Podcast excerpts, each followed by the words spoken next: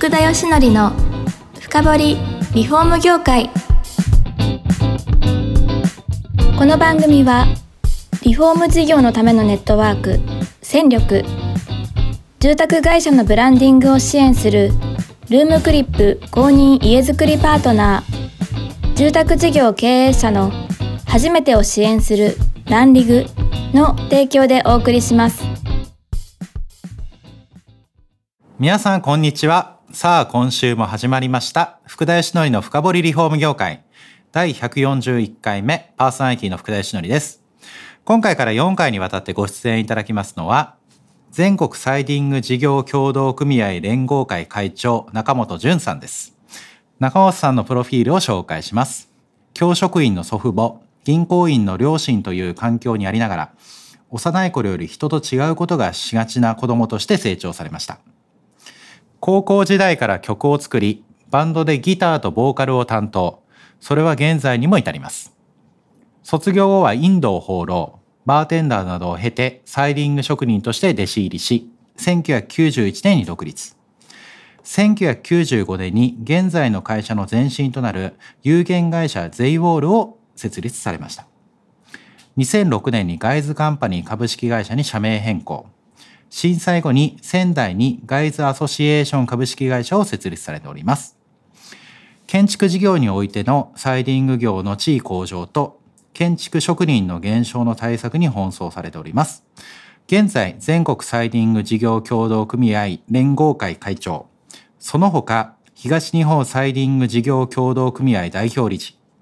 一般社団法人クラフツメンスクール代表理事、首都圏建設技術交流協同組合理事をされております。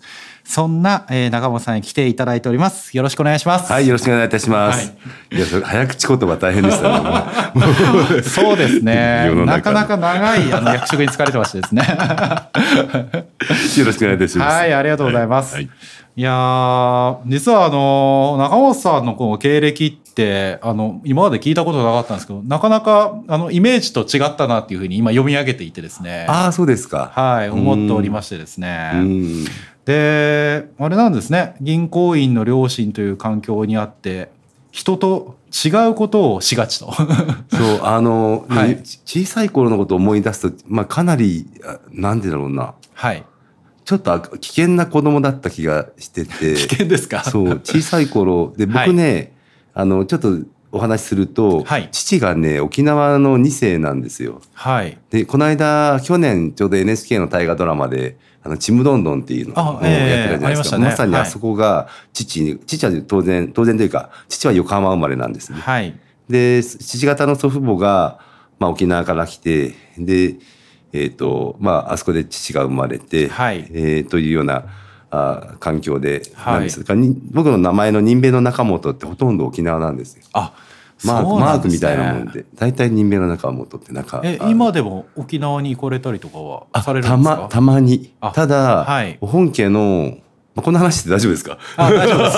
大丈夫です。本家の、本家の人たちはみんなほぼハワイに行っちゃってます。あ、そうなんですね。ほぼほぼハワイで、あまり残っていない親戚にも去年かな？ちょっと会ってきましたね。はい、あ、そうだったんですか。はいなんかたまにそういうソウルを感じたりなんかしちゃったりして。いやなんかあの、はい、中本さんと話してるといつも実は感じてたソウルの あのも根源が分かりました。いやいやいやでも最近ですよ。なんか沖縄がどこのこうって思い始めたのは。あそうですか、うん、まあ、まあ父の父も横浜生まれですからね、はい、えでもあの人と違うことをしがちってどんな違うことしてたんですか？なんかねあの、はい、おぞましいものとかが好きでおぞましい。はい。あの、虫とかで、えー、小さい頃の写真、あと、なんだろう、ドクロとか、まあ、今、スカルとかってね、はい、今でも名残で時計がスカルなんです。バッチリですね。はい。で、それ、そういう、なん、小さい頃の写真とか見ると、こう、ムカデの、なんだゴムのおもちゃとかこう嬉しそうにこうやってあとドクロのキーホルダーとかこうニコニコしながら そういう意味はちょっと確かに他とは違うかもしれないですね。でねちょっと、はい、あの福田さんからあのこの番組の幼少期の頃って書いてあったから、はい、いろいろ思い出してたらもうね、ええ、ショッキングなこと今でも忘れないことがあって、えええー、っとねあの頃ねなんだっけなおもちゃで福田さん知ってるかなあのね変身サイボーグっておもちゃがあったんですよ。変身サイボーグ知らないですかね。知らないですよね。えー、どんな、ね、どんなですか？透明で、はい。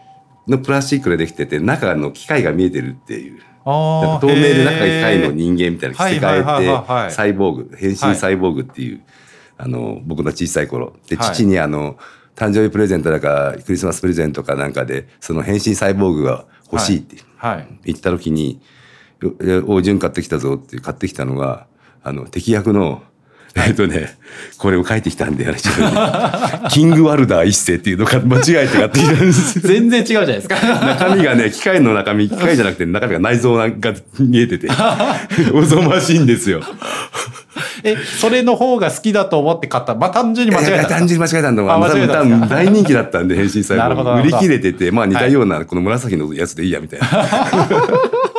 そこではね、はい、あのその時はさすがにショックだったんですけど、はい、その後、なんだっけな、ミクロマンっていうのがあって、ミクロマンこんぐらいの人形で、またこれかっこいいなんですけど、はい、で、僕、僕がその、やっぱりそ、もう悪役好きになってて、えー、大概において悪役を応援してるんですよ。あ、小さい頃は。今はさ、あの、WBC とか日本を応援してましたけど。少数派ですね。小さい、小さい頃、普通になんか全日本とか全然応援しないですよね。相手、はい、相手ばっかり応援してる。ひねくれてて。面白いじゃないですか。はい。そのミクロマンのやつは、はい、あの、アイディアか悪ロいやつで悪いやつが。ああ、そうなんですね。僕一人だけアクロイヤーで、友達みんなあのミクロマンなんですよ。へえ。めちゃめちゃアウェーなんだけど。アウェーでも気にされないじゃあ。それが面白いんですよ。性格だったんですよね。アウェーが最高です。もうね、本当に、なんだろう、人と同じが本当に嫌で。え、それは一人でもいいってことですか？一人がいいんです。一人がいいんですね。一人がいいんです。へえ。それは確かに変わってるかもしれないですね。それ、その名残なんでしょうね。はい、それで、はい、あの、僕が今、ちょっとご紹介いただいたようにギターとかは,、はまって、ギターを実は10歳から始めたんですけど。結構前からやってます、ね、そのきっかけが、はい、そもそもは、おぞましいもの好きの中で、えー、とアメリカのハードロックバンドであのキッスっていうバンドが、はいはい、結構有名ですよね。はい、もうなんかもうもうあの、日本はもう、もう最後のツアーだ詐欺っていうのをやってて、はい、最後のツアーだって来た翌年に来ちゃうっていう。はい、何回最後、大似て初しかみたいな。はい。うちにあの、意外とあの、キッスのあの、グラスが4つぐらいあります。そう。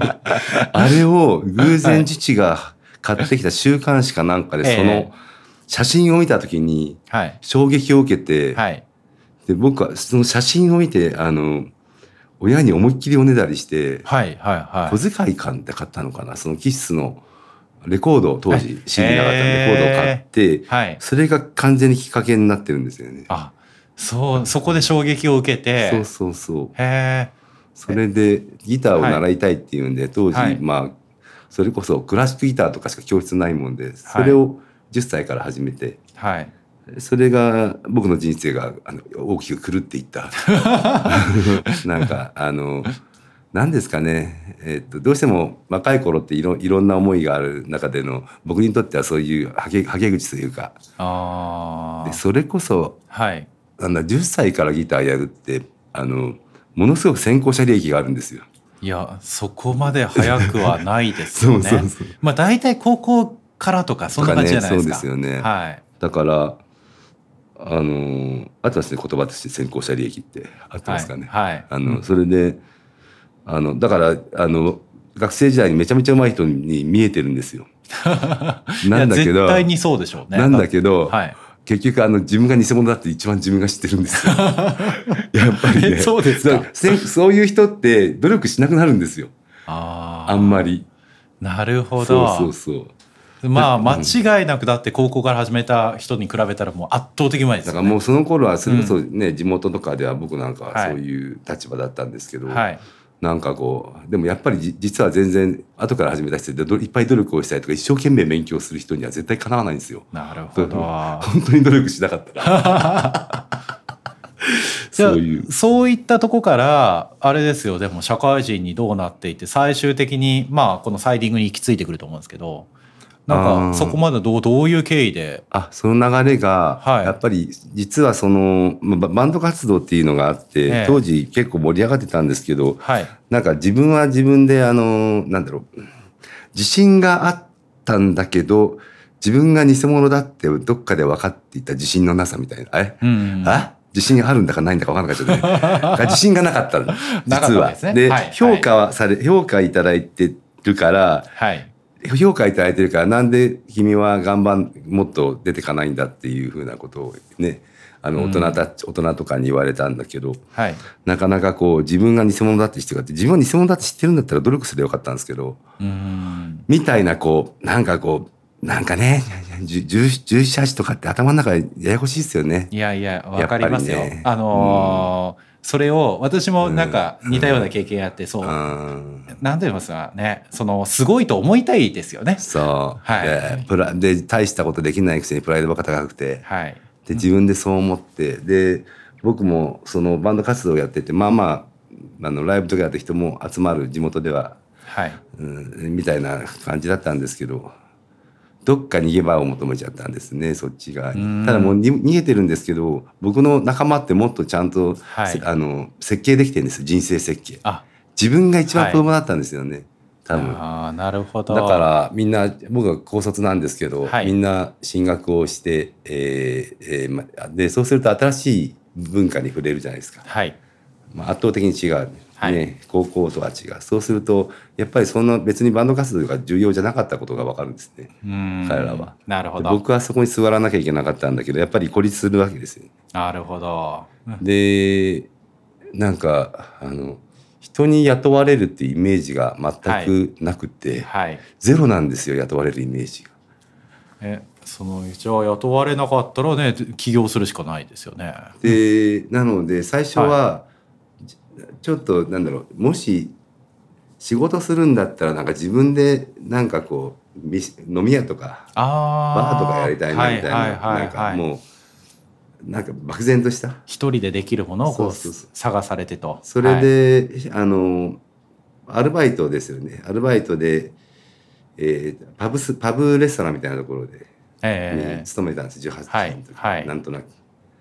でそれをしばらくやってまあでもいい経験だったとは思うんですけどね。そこである程度こう包丁を使えるようになったりとか、えー、毎日こうキャベツ切ったりとかってね、はい、一定レベルでもう僕なんか料理なんか全然知らなかったんですけど、はい、それでいろいろ教えてもらったりまあ本当でも最終的には お酒は素晴らしい商売ですよ、はい、バーとか、はい、お酒は、えーと、サービスするものじゃなくて、はい、サービスされるもんだなと思いました。最終的には あそうなんですね。もういろんな人いるから、はい、その頃だから僕が今56歳なんですけど僕が18ぐらいですからもう40年近く前。はいはい。あなんかまだそれこそあの防体法とかもちゃんとしてなかったから、はい、怖い人とか平気で入ってくるんですよ。なるほど。いろんなことが起きたわけですねそこで。いろんなことが起きちゃって、はい、なんかトラブトラブルとか起こっちゃって。ででも人生であのおい包丁持ってこいって言われたの初めてですよね。まあなかなかいないですよね。あ包丁持ってこいって言われたんですよ、はい、喧嘩して。怖い人同士が。同士が。それちょっと持っていけないですよねそのとこに出せ出せないし。出せない、ね、出せないしこう怒ってるし持ってこいって、はいはい、どうすればいいか分かんないみたいな面白いでしょ？いやそう大変な目に遭ってるじゃないですか。でもなんかそういうことって言われたことのない人の方が多いと思うんで、えーそれってやっぱりそこの飲食業に見切りをつけて、はい、次にやっぱり職人の世界ってことになるんですかこれがですね、はい。えーと、当然今の子たちにも言いたいんですけど今の若者にも言いたいんですけど、はい建設業っていうの昔あのちょうど40年ぐらい近く前なので、えーと、バブル期のちょっと日本が景気いい時なんですよ。はい、で当時は今みたいな仕事の探し方じゃなくて求人誌って結構分厚い求人誌とかあったじゃないですか。えーそれでもう結構バースっていっぱい仕事人手が不足してるから、はい、でその中で建設業っていうところを開くか開かないかなんですよ。ああまあまあ何何でもありますからね。そうそうそう。はい、で正直僕あの自分がつきたい仕事が決まってる人ってそんなに多くないと思ってるんですよ。いや思います漠然として、はい、その人たちが建設業を開くかどうかって僕も当然開いてないんですよ。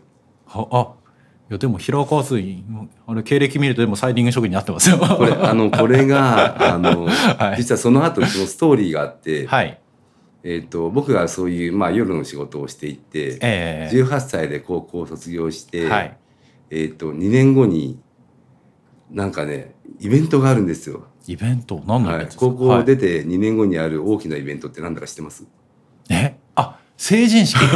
それです。成人式？はいはいはいはい。でその成人式なんです問題は。で僕はまだその高校出てから何ですかね定まってないんですよね。えー、でみんな例えばまあ大概の人たちは進学している、はい、じゃあ大学生だったり専門学校生という立場があったりとかするでしょ。う。はい、であとはもう就職してる人だったらちゃんとしたその会社勤めっていう立場があって、はい、まあ僕なんかはまあある意味なんかあれあれなんか僕バンド活動していた中本君なんですよ。